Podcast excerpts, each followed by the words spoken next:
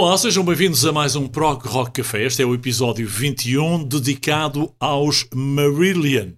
Num ambiente de café, vamos aqui discutir porque é que os Marillion, embora sejam uma banda de prog, não são possivelmente a mais conhecida do século XXI. Eles de facto influenciaram muitos daqueles que se seguiram, quer direta, quer indiretamente. Eu estou a lembrar-me dos Porcupine Tree, dos Radiohead, dos Pineapple Thief ou os Gaspacho, e são legitimamente os Marillion creditados por terem estabelecido um subgénero designado por neoprog. E têm explorado muitos tipos de música ao longo das décadas e que, graças aos seus músicos muito experientes, celebraram as suas longas e inventivas passagens para guitarras elétricas e teclados. Apesar de terem aterrado como uma autêntica banda forasteira na cena musical pós-punk no Reino Unido durante o início dos anos 80 e como revés para o som, diria, dos Genesis ou do Peter Gabriel, graças em grande parte ao seu flamboyant vocalista original Fish, ou de seu nome de batismo Derek William Dick, quando na altura eles lançaram aquele LP do segundo ano, Fugazi, em 84. Eles eram, naquela altura, já uma banda do top 5 nas tabelas de venda foram inclusive Gold Certified Act, o que já diz muito da qualidade. E a continuação de Fugazi, Misplaced Childhood, foi diretamente para o primeiro lugar das tabelas pop, muito para o desgosto da imprensa britânica uh, musical daquela época. Aqui estamos então no Pro Rock Café para ouvir Marillion e mais do que ouvir, sugerir. Eu uh, não poderia deixar de ter a presença, como sempre, do co-anfitrião do podcast, o Vitor Ferreira. Ó oh, Vitor, boa tarde mais uma vez. Olá, olá, tudo bem? Cá estamos, este, novamente. Este é, este é um episódio uh, especial na medida em que uh, para muitos ou se gosta ou não se gosta, ou se conhece ou não se conhece, mas é uma banda uh, que deixa um marco uh, ao longo da década de 80, também na de 90, nos anos 2000 e ainda continuam a fazer muita música. É, é verdade, é, tens toda a razão.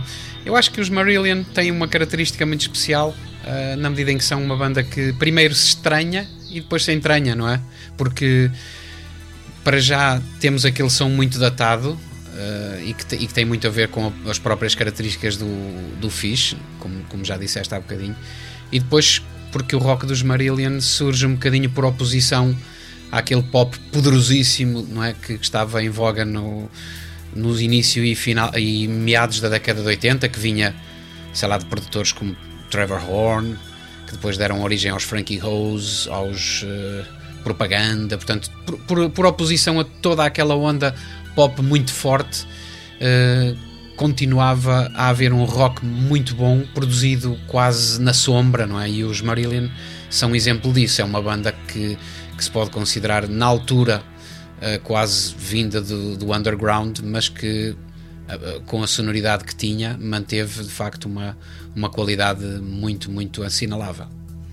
É, eu tive a oportunidade durante esta semana, enquanto preparávamos o episódio de hoje, de rever, naturalmente como tu, muita da, muito do trabalho, muita discografia dos, dos Marillion e, e, sem dúvida que há uma fase muito distinta da era Fish e da era Steve Hogarth. Isto é, é, é óbvio, mas a forma como o, nós vemos os, eh, digamos, muito credenciados instrumentistas dos Marillion, enquanto tinham a presença de Fish, é muito diferente daquela que vemos os mesmos instrumentistas na era com o Steve Hogarth.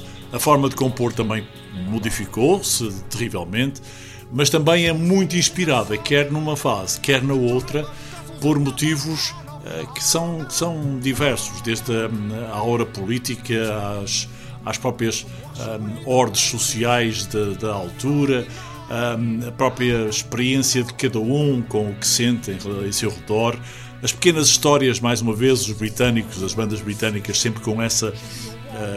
Essa abordagem, forma, abordagem não é? Das pequenas histórias de, de, de, de, pessoas que são uh, pitorescas ou que são muito conhecidas ou, ou de alguma maneira influenciam as vidas, nem que seja o leiteiro. Um, e, e isto traduzido numa forma de expressão musical dentro do estilo do rock progressivo é muito rico e é muito, é muito elevado na minha, na minha ótica. E Acaba depois... por ser assim porque o, o, rock progressivo, enquanto estilo musical muito uh, aperfeiçoado, não se pode limitar a fazer letras a rimar flor com amor, não é? Não, não pode ser uma coisa uh, só para Sim. a venda, tem de ser a, a, a, cultura da música e do estilo e o, o aperfeiçoamento dos skills, é? de, de, toda aquela preparação técnica que os artistas têm. No caso dos Marillion, uh, não desprezando a era fixe, mas eu acho que no que diz respeito à composição a fase do Steve Hogarth foi surpreendentemente uh, positiva, uh, porque se libertou um bocadinho dos espartilhos do, do das influências do Pink Floyd e uhum. daquelas bandas de rock progressivo dos finais dos anos 70, em que tínhamos, tínhamos aquelas, aquelas epopeias, não é? Aliás, estou a ouvir o álbum Misplaced Childhood, é? Sim, aquela ligação entre o Sul Kimono, o Kaylee e o Lavender, Exato. e depois todo o álbum é pronto, no fundo é um bocado. É uma continuidade. É. Sempre. É uma continuidade, é. Mesmo sendo discos conceptuais, mas a própria composição é do princípio ao fim seguindo um estilo muito, muito idêntico. Sem breaks. Enquanto que tu com. Exatamente, enquanto tu na, na, na fase do Steve Hogarth tens uma sonoridade muito mais diversificada. Estou de acordo. Pois bem, foi em 1989 que o Steve Hogarth entrou pela primeira vez na garagem de um senhor na altura muito importante, o Pete Chihuahuas, um, e em 25 de abril, exatamente de 89, ele cantou uh, pela primeira vez em gravação com algumas, para algumas demos do, do, do próximo trabalho de estudo uh, que viria a chamar-se Season's End. Mas Vamos começar pelo princípio. Estávamos na fase da New Wave, estávamos na fase do post-punk, quando apareceram os uh, Marillion e uh, Fish imperava como um estilo muito presente enquanto vocalista, enquanto frontman da banda, mas muito para além até da capacidade de teatralização que teve, por exemplo, Peter Gabriel nos Genesis, de quem, a quem eles foram beber muitas influências, obviamente. Mas o Fish conseguia, na minha ótica, imprimir alguma uh, desarticulação dentro de uma articulação de, de, de, composição que não era fácil de, de gostar, não é, Vitor? Havia qualquer coisa dissonante não é? que não resolvia em termos musicais, mas depois no conjunto era qualquer coisa muito interessante mesmo. E isso, é? era o cunho, isso era o cunho dos Marillion. Passou Isto a é um bocadinho como, sei lá, como comer sushi. Nós estamos habituados a comer um prego no prato. Uhum e depois temos de, temos de experimentar combinações aparentemente improváveis, mas que depois resultam muito bem. Pois é. Eu vou já falar um bocadinho da ligação da, da, de uma era com a outra, uh, mas queria demonstrar-vos porque é que, uh, no meio de, de algumas músicas, não, não, interessa quantas, porque o gosto é muito relativo, se nós ouvirmos muitas músicas que à partida nos parecem muito difíceis de perceber, nós eh, vamos acabar por gostar da maior parte delas. Isso sucedeu comigo e contigo também, e estou certo que é esse o desafio que eu também lanço a quem estiver a ouvir este podcast. Para fazer a setlist, o alinhamento do podcast de hoje foi muito difícil. Eh, posso dizer-vos que nós tínhamos pensado em pegar no álbum Misplaced Childhood, mas depois tem aquela ligação do Seidel, uh, do Seidel Kimono ao Kaylee, e, ao, e, ao Lavender. e ao Lavender que não dava para fazer aqui uma ligação de três seguidas. Então, não dava para separar. Não. Eu fui buscar algo, até porque nós temos na estrutura o hábito de pegar no início e fazemos uma, uma carreira cronológica pela discografia das bandas. E vamos buscar o primeiro álbum, Script for a Jester's Tear.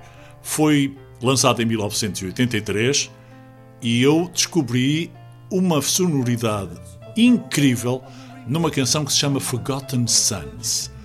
E uh, vou depois deixar-vos ligar à outra música do mesmo álbum que selecionamos para este episódio, que se chama The Web. E prestem bem atenção à música, às, aos acordes de ligação com a voz de Fish e, sobretudo, sobretudo à evolução das secções deste álbum, que ele também é um álbum conceptual.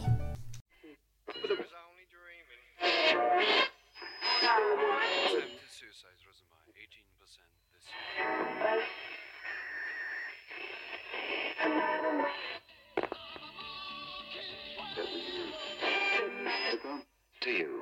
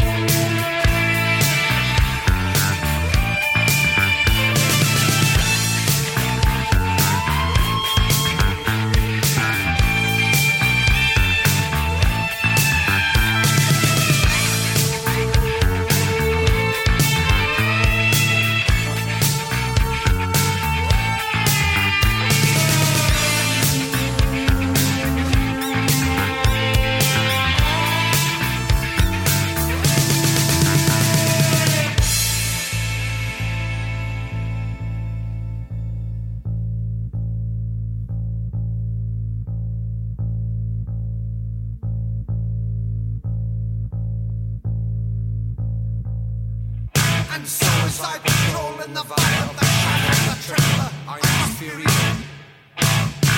For I am but mortal, and mortals can only die. Asking questions, pleading answers. From the nameless, faceless watchers, the parade, the carpeted corridors.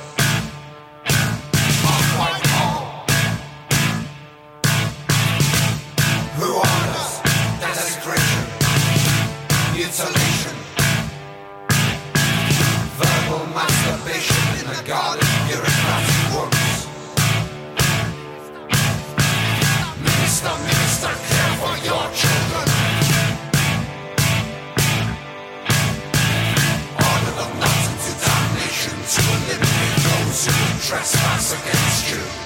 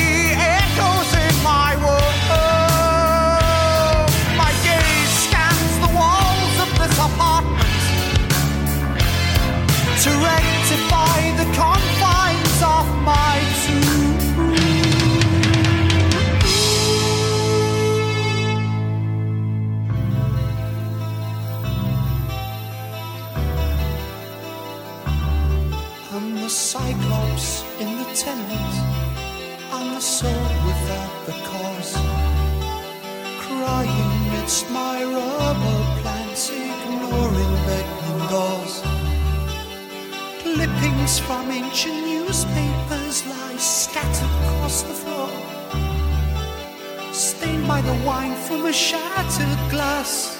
Meaningless words, yellow by time. Faded photos exposing pain. Celluloid leeches bleeding my mind. Christ, you're finished! Playing hangman. You've cast the fateful dice. Advise, advise, advise me. This shroud shall not suffice.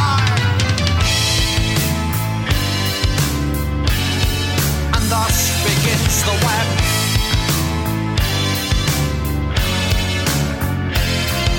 Attempting to discard these clinging memories.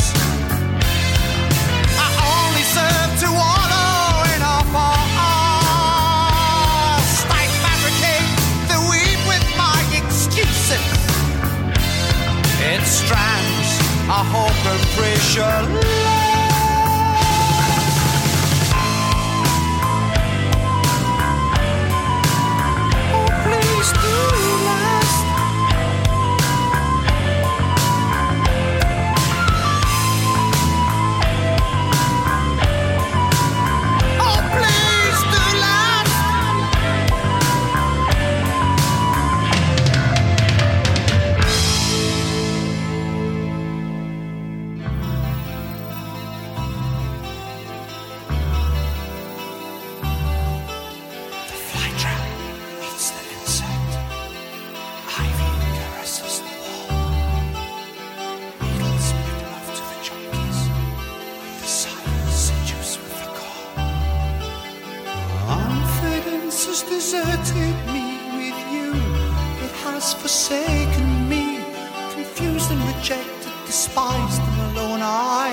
isolation on its fevered brow. Security clutching me, obscurity threatening me. Christ, your reasons were so obvious as my friends have qualified. I only laughed away your tears, but even just as crying.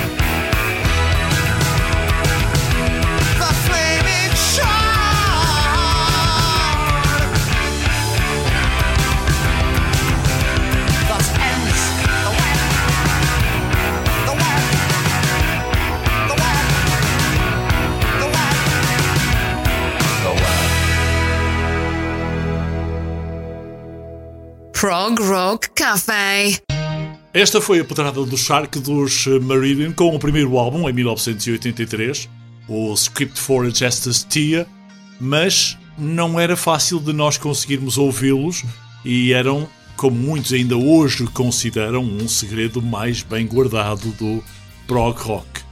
Mas, Vitor, hum, era uma banda surpreendente, conseguia na plena new wave e pós-punk fazer revigorar o prog rock progressivo e tinham de facto uma insígnia muito própria, muito britânica, é certo, mas ah, muito ah, intrépida também. Olha, eu já não ouvia esta música há imenso tempo e este programa está-me a fazer recordar coisas. eh, já, foi, já, já tinha acontecido isso no programa dos Tears for Fears e agora nesta fase dos Marillion também. Eh, este Forgotten Sons é, é, é realmente uma música brutal e é a música que se segue.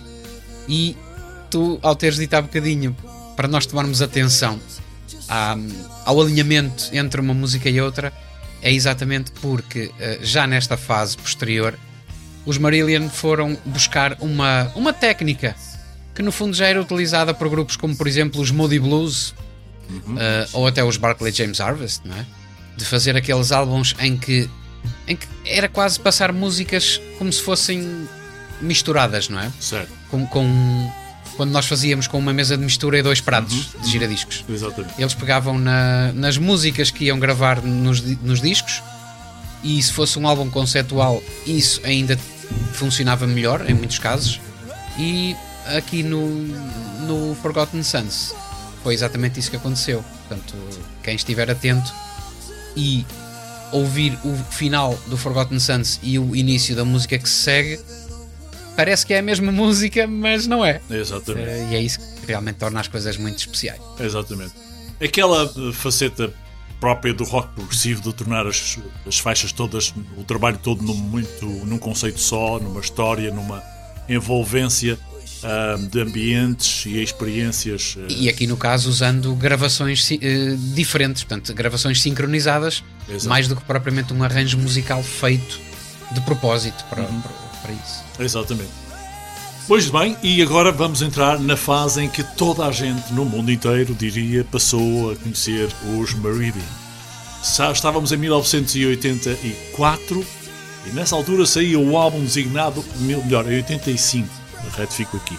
Saía o Misplaced Childhood, um álbum forte com uma mensagem de infâncias deslocadas, obviamente, muitas, muitas ah, muitas dificuldades né, naquelas gerações dos anos 70 e 80, os conflitos também no Reino Unido, a de política entre a Irlanda e a Inglaterra, tudo isto estava presente na mensagem Na deste mensagem. álbum. Ah, e eles ah, começaram logo por ah, também defraudar aqui as bandeiras que falavam de, do, do pseudo-feudalismo daquela burguesia aristocrática inglesa também, trazendo o pseudo própria realeza, não é? É. Era um bocadinho anti-realeza aquelas mensagens.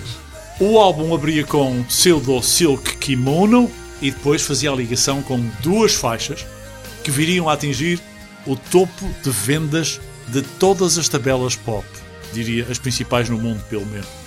Foi depois de Fish ahm, ter deixado a, a banda que se notou que esta influência ah, da, da, da, da- da fugosidade da voz do Fish já não existir, mas existirem outras qualidades. Mas foi na altura em que eles conseguiram lançar, depois do Pseudo Silk, o incrível Kaylee, uma música como o primeiro single deste álbum, Displaced Childhood, e que foi de facto muito bem sucedido na- na- nas tabelas do Reino Unido, tendo alcançado logo o segundo lugar e permaneceu cerca de 14 semanas na tabela. Ele tornou-se também o single mais bem sucedido da banda no mundo. Ahm, chegou ao top 10 em Inglaterra, na Noruega e em França também esteve muito bem classificado. E tornou-se a única aparição da banda no Billboard Hot 100 nos Estados Unidos. Esteve na altura, em 85, no número 74, por alturas de outubro. A canção também teve esta peculiaridade. Ah, tornou o nome Kaylee muito popular no Reino Unido e toda a gente queria batizar uma menina de Kaylee. Ah, mais tarde. Ah, bem, é, nome britânico. Exatamente. Ah, mais tarde, o- o- a banda também teve a oportunidade de tocar esta música no 70 aniversário de Nelson Mandal- Mandela num memorável concerto em Wembley com Midge Ure na guitarra e o Phil Collins na bateria. Eu tentei recuperar o som dessa gravação no, em Wembley, mas a qualidade que consegui localizar não era a melhor e, portanto, optei por ir buscar o original do single que nós iremos ouvir aqui ah, depois do Silk Kimono. Kaylee Victor era ahm, uma das músicas que se tocavam nas pistas de dança, naturalmente, e na rádio, e, e sem dúvida que era uma daquelas músicas que nos ah, impulsionava, não é? Sim, eu acho que foi o primeiro. Foi uma, uma das músicas que fundiu o, o chamado Rock FM, que já vinha dos, dos Van Halen e dos Journey, enfim, e, do, e do- dos Foreigner, não é? daquelas, daquelas bandas um bocadinho mais estilizadas com o progressivo. E este disco foi muito. conseguiu muito bem essa fusão. E também se nota muito aqui eh, as influências da, das guitarras tocadas com delay, porque, por exemplo, ah, os acordes do Kaylee são só duas notas e tu dá, dá a impressão que ouves três, não é? Tan, tan, Exato. não é? exato. Portanto, tens o delay, tens ali o delay da guitarra, portanto, a guitarra não é tocada exatamente da forma como, como soa, digamos assim. Ok. Eh, É tirada toda um- uma vantagem da, dos Da delays que na técnica, altura. É, é dos processadores eh, analógicos e da- daquelas unidades de efeitos com delay inserido na, na gravação Certo. e, e sincronizado com o tempo. Portanto, eles tinham aquela, hum, aquela criatividade que faziam os, os delays ou na- usando as- os processadores ou então na própria fita. Portanto, sincronizando as duas, duas fitas com o mesmo som, mantendo a coisa mais ou menos sincronizada durante um ou dois minutos para permitir aquela, aquele delay, aquele eco que tu ouves. na- no caso do Kaylee, eu acredito que já é uma coisa feita com processador, portanto, com processador, com uma unidade de, de delay mesmo eh, na, na gravação. Mas, mas é, é realmente aquilo que faz a música funcionar. Uma das, eh, das sensações que eu tive ao ouvir de novo eh, este álbum Misplaced Childhood é que o álbum foi concebido para ser ouvido de uma forma ininterrompida até ao final, todo ele. Ou seja, tu começas a ouvir o seu, o seu, o seu, kimono e vais entrar na, na, na onda do, do Kaylee, depois no Lavender, e estas três músicas vão-te fazer um carrossel que te levam impertrivelmente até ao final ah, da música. Depois tens outras, tens, tens outras. o Blue Angel também, que é uma balada absolutamente fantástica. Todo o álbum é um, um álbum que nos leva embalados até ao final desta história magnífica por, por um dos melhores trabalhos britânicos, para não me atrever a, chegar, a ir mais longe, no prog rock. Um, esta, esta é sem dúvida uma audição obrigatória, Misplaced Childhood, e eu vou fazer a ligação como aparece no álbum. Porque em determinada altura, mesmo quem tivesse que ouvir o single, tinha a ligação do Kaylee com o, o Cedo Cedo Seu. E eu lembro-me, a primeira vez que eu ouvi o disco Misplaced Childhood, eu já conhecia o Kaylee e comecei a ouvir o Pseudo Silk Kimono. Pronto, ok, uma música espetacular. De repente começo a ouvir a, a guitarra do Kaylee e diz, Hã? Isto? Por isso é que eu digo que o, álbum foi feito propositadamente para nos levar embalados até ao final. Ah, e, e as três primeiras músicas passavam logo como uma aventura absolutamente estonteante por, por, hum, uma- por composições incríveis e, e uma capacidade criativa enorme, ah, com, com as- os predicados de, de técnica que tu já, também já falaste aqui, ainda agora. E muito bem. Vamos para estes. Pseudo Seu Kimono e Kaylee, Misplaced Childhood dos Meridian, no seu mais forte momento de ascendência em 85.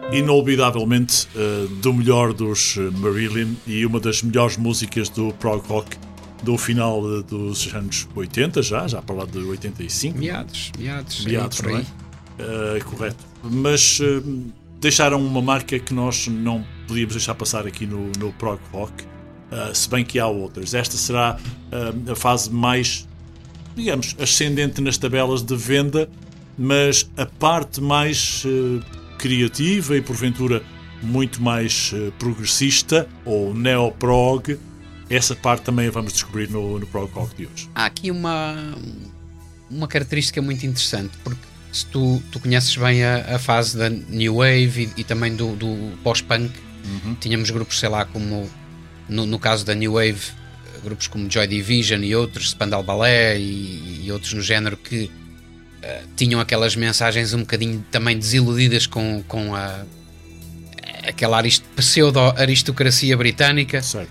e o rock progressivo conseguiu entrar por aí quando vinha da, daquelas histórias mais ingênuas ou, ou até mais elaboradas e depois tivemos hum, a fase do punk e do pós-punk como por exemplo grupos como os, os Sex Pistols é? nas mensagens anti-aristocracia e eh, aquela desilusão com, com toda aquela Mensagens mais suburbanas. Exato, e não é só suburbanas, é mesmo com um certo cariz político e uma desilusão como, com, com a- o percurso da Inglaterra e, naquele momento. E o rock progressivo com os Marillion foi buscar um bocadinho a inspiração a, essa, a essas ideias e colocá-las em músicas rock mais, mais melódicas, com, Exato. com outro tipo de, de composição. Uhum, exatamente. Bom, mas em determinada altura os eh, Meridian estavam de facto a necessitar de mais vendas e surgiu um álbum eh, que, se chamou, que se chama de Clutching at Straws, dois anos mais tarde, em 87, portanto, e que trazia um fantástico Incomunicado. E, a teu pedido, a parte mais importante, tocar isto ao vivo.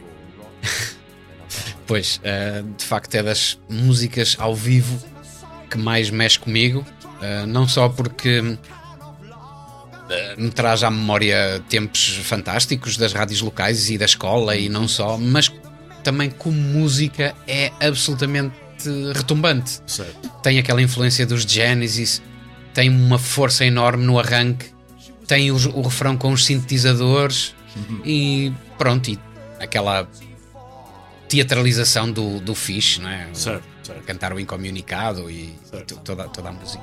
Mas há aqui também uma afirmação já do próprio Fischer começar a derivar do caminho que, que a banda percorria, porque a banda fazia muitos concertos, estava muito na estrada e havia uma parte mais escura, mais negra da existência da banda. É que eles tinham muitos excessos, havia muito alcoolismo, a vida na estrada não era fácil, portanto havia uma série de, uma série de constrangimentos neste touring eh, que já estavam a levar o Fish a pensar numa carreira a solo. Ah, muito embora este incomunicado também eh, trouxesse a banda à tabela de vendas, ah, mas hum, há outras, há o Sugar Mice, há o Warm Wet Circles, que também foram grandes hits ah, enquanto singles, mas hum, traziam sempre os Marillion para, hum, digamos, a frente do rock progressivo que na altura aparecia. Sem dúvida que era uma das eh, uma, uma das facetas em que nós notávamos que algo nos Marillion eh, estaria para mudar ahm, e isso veio a acontecer mais tarde, mas vamos saber como. Já a seguir.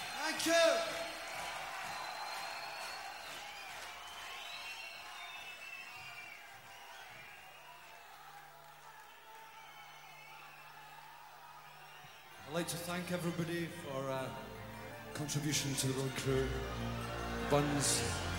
For that, the last song we'll play up here. This is called Incommunicado. Are you ready?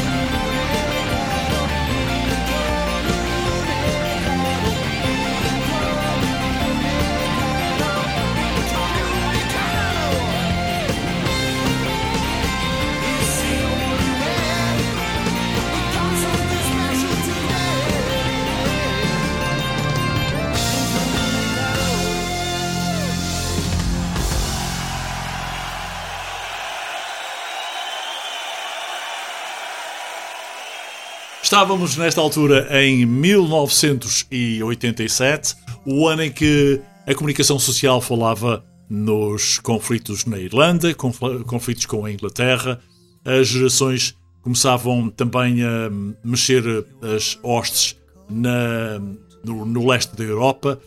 E nesta altura aconteceu eh, que Steve Hogarth, que já havia substituído Fish, decidiu inspirar-se para escrever uma canção eh, depois de viajar eh, para Belfast em eh, 84 eh, com a banda que na altura hum, era outra, chamavam-se The Europeans, já agora a título de curiosidade.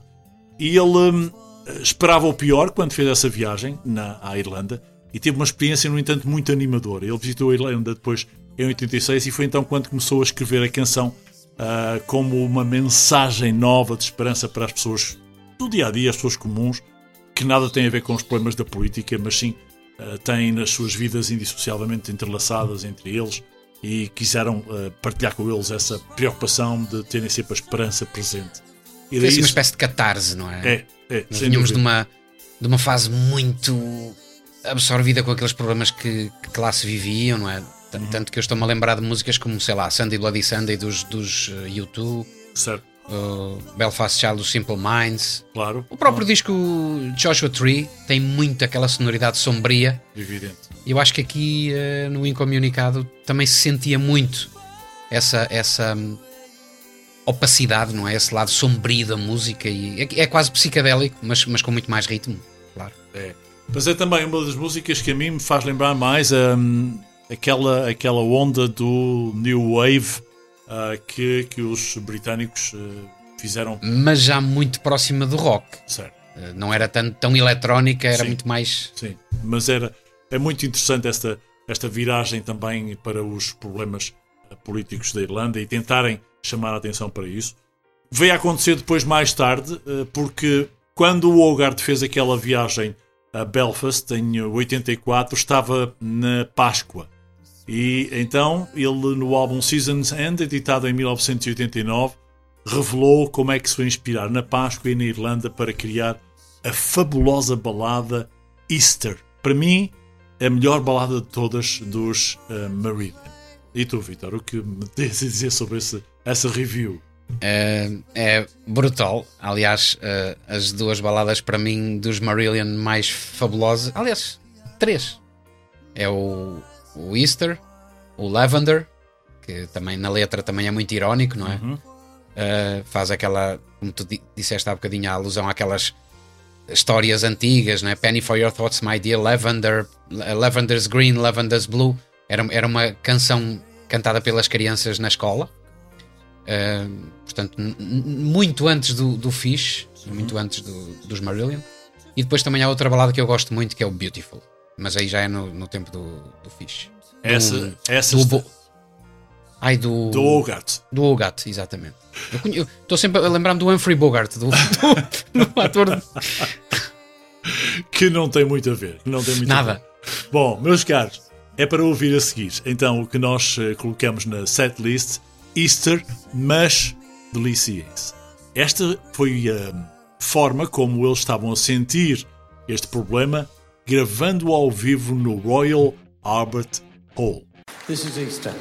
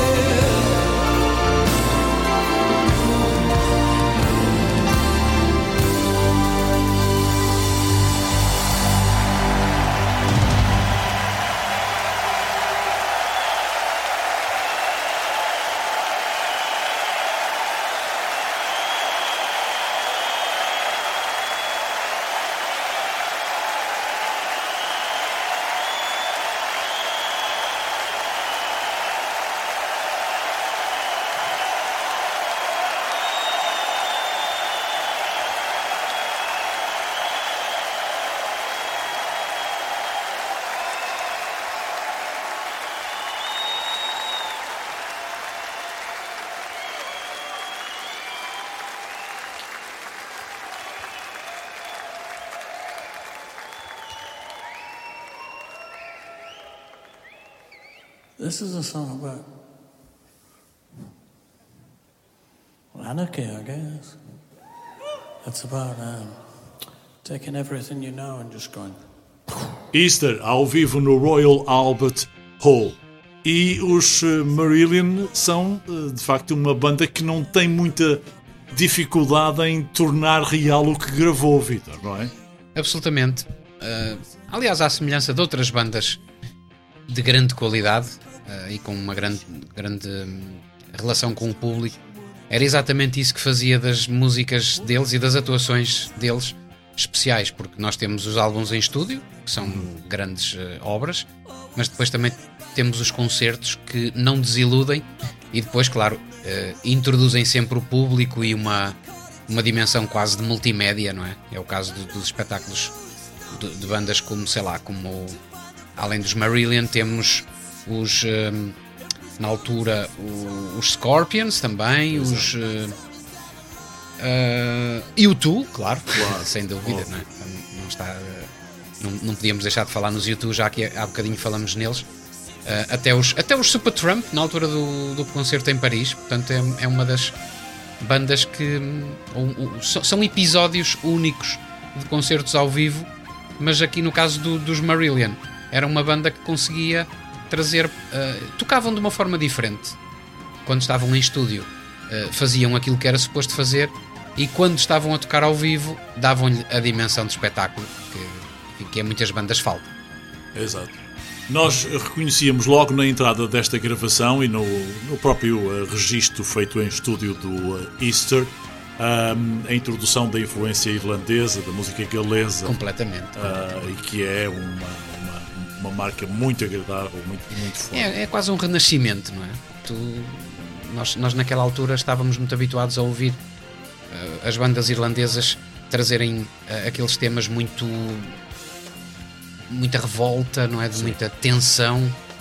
E isto foi quase como uma lufada de ar fresco, não é? Como que dizer assim, deixem tanto de pensar nessas coisas e comecem a, a pensar em algo mais construtivo, Exato. porque isto não acaba aqui. É, é por aí mesmo.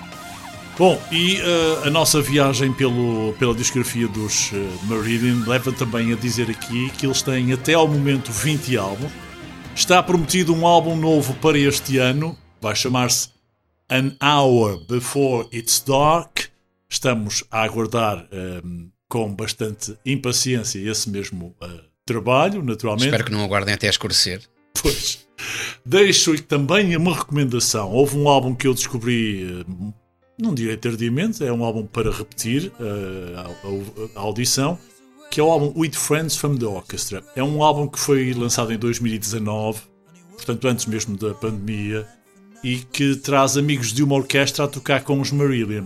É um álbum de música muito ambiental, muito sinfónica, mas com rock. Tem guitarras, riffs de guitarras soberbos, teclados muito ah, psicadélicos também, muito espaciais, e tem um saxofone pelo meio com a voz do Steve Hogarth que é muito, muito ahm, afagador, se quiser. Afagador, gostei desse adjetivo. Até porque eu não conheço esse álbum, uh, estou curioso, mas conheço outros álbuns da, desta era Steve Hogarth e uma das coisas que, que se nota é exatamente isso: a, a preocupação do, do Steve e do grupo em geral em uh, proporcionar boas experiências de som a quem ouve. Certo. Muito bem gravadas, muito bem compostas e sendo com orquestra, acredito que a experiência ainda é mais interessante. Correto, mas vale a pena mesmo, acreditem. Ah, há fases em que dá a impressão de estarmos a ouvir de facto uma banda que não é o- o- os Marillion, porque primeiro porque tem uma orquestra, mas depois porque a própria música está orquestrada de uma forma muito mais serena, muito mais tranquila. E isso ah, é muito agradável para, neste, neste registro. Também pegando naquela relação que nós estávamos a fazer dos Meridian há bocadinho, Vitor, entre o que eles fazem eh, no estúdio e o que eles fazem ao vivo, a prova de que isso é verdade e que eles não são assim tão diferentes nas atuações ao vivo do que aquilo que registaram originalmente é que eles também têm 10 álbuns ao vivo. Portanto, além dos 20 álbuns em estúdio. E é, é- é importante. A estrada tinha um papel muito fundamental na, na carreira deles. Tinha. Tanto tinha que eh, uma das melhores músicas, e vou confessar, escolhia propositadamente para vos demonstrar que conseguem ser uma, uma banda com música ah, que não é comercial, que não é mainstream, mas que tem uma mensagem muito ah, importante e, e- e conseguem falar sobre si mesmo. É esta música. Ela está no álbum de 2016 Fuck Everyone and Run, que aparece com as iniciais F.E.A.R. Mas quer dizer exatamente isso. Um, Chama-se Leavers. Leavers porque são os que saem, os que vão embora. É que numa entrevista uh, que eu tive a oportunidade de ler na Prog, o Steve Hogarth disse que The Leavers é um animal totalmente diferente daquilo que nós imaginamos ao, na superfície da Terra. Ele diz que a escreveu como resposta àquele efeito corrosivo que, que as viagens têm sobre, sobre os, os- os elementos da banda. Quando eles estão em digressão, um, ou ainda quando há um membro da equipa, ou os membros da equipa da banda de digressão, não estão em casa e acordam todos os dias numa cidade diferente e eh, ficaram completamente perdidos e transviados de objetivos, de propósitos, de, de realizações, se não estiverem juntos. E daí que eh, é muito profunda a letra eh, contar estes sentimentos e estas emoções, esta ligação, esta relação para o público, para o amor à música, àquilo que eles fazem, à carreira. É, é muito importante, está aqui eh, tudo registado nesta música, Vitor. Não deixa de ser quase um quadro, não é? Quase uma aguarela. Exatamente, exatamente. E, a- e a própria música consegue ser isso mesmo. Da forma como ela foi composta, o que ela relata e a forma como nós a sentimos. Foi o que eu senti também. Espero que também consigas sentir isso e os, os ouvintes também. Mas convido-vos a ouvirem bem os Marillion uma vez mais. Não só aquilo que é mais conhecido, procurem aquilo que é menos conhecido. Mesmo as coisas que nos quatro primeiros álbuns dos Marillion com o Fish, ele só trabalhou em quatro como vocalista. Eh, Aliás, só trabalhou em quatro, mesmo ponto. Uh, que são mais, por assim dizer, ácidos, mais difíceis de assimilar, uh, vale a pena porque há ali muitas pérolas escondidas. São um dos segredos do prog rock mais bem guardado até hoje, quanto a mim. E tu, Vitor? Também concordo, até porque, lá está, já tínhamos falado na, na característica dissonante do, do Fish em relação à música, não é? A música é toda muito bem composta e depois temos ali uma voz eh, quase descoordenada em relação à música, mas que resulta muito bem, não? resulta mesmo bem. É. E, e consegue realmente ser um autêntico, um, digamos, entre aspas, diabrete no prog rock, como se uh, interpretava muitas vezes a figura do Fish em palco uh, naquelas, naqueles primeiros álbuns da banda. Para o final, então, fica The Levers, do álbum Fuck Everyone and Run, mas não corram dos Marillion. Nós eh, tivemos muito gosto em fazer este podcast, aqui o Vítor Ferreira e eu. Uh, prometemos estar aqui na próxima semana. Vamos ver o que é que nos ocorre. Tens alguma, alguma antecipação àquilo que se poderá trazer na próxima Eh, já semana? pensei em algumas coisas, mas ainda não tenho assim nada de definitivo. Estava-me a lembrar agora que estávamos, estávamos a ouvir os Marillion também de, da relação que existe entre grupos mais recentes. Eh, Eu já ouvi, por exemplo, ainda, ainda há pouco estava a ouvir o álbum, um álbum dos Arian, do qual já tínhamos falado aqui, The Theory of Everything, e há muito de Marillion também na, na composição deles, porque é quase uma música de princípio a fim. E depois também se notam as influências Pink Floydianas, portanto, Pois. Dream Theater também tem muita influência do, dos Marillion, portanto, é- há uma relação muito estreita, não é? Entre, entre grandes bandas de rock e há, há- há muita influência entre elas, e é interessante sempre estar a, a tentar eh, perceber essas, essas diferenças, essas semelhanças, e tudo isso faz da, da música uma coisa muito, muito boa de se apreciar. E aqui os Marillion foi, foi muito bom fazer este, este episódio, sem dúvida, até porque fez recordar aquela Forgotten Sons. É mesmo a música já estava forgotten, já estava esquecida, não é? Sério, sério. Vitor, foi um prazer. Uh, voltamos Igualmente. para a semana. Assim, Um abraço. Um abraço até para a semana. Não esqueçam de nos seguir nas redes sociais e também nos eh, dispensadores de podcasts. Em qualquer um deles, nós estamos lá eh, quase todas as semanas com novidades. O eh, Prog Rock Café volta para a semana. Para o final, Delivers Marillion. Fiquem sempre com o melhor Prog Rock.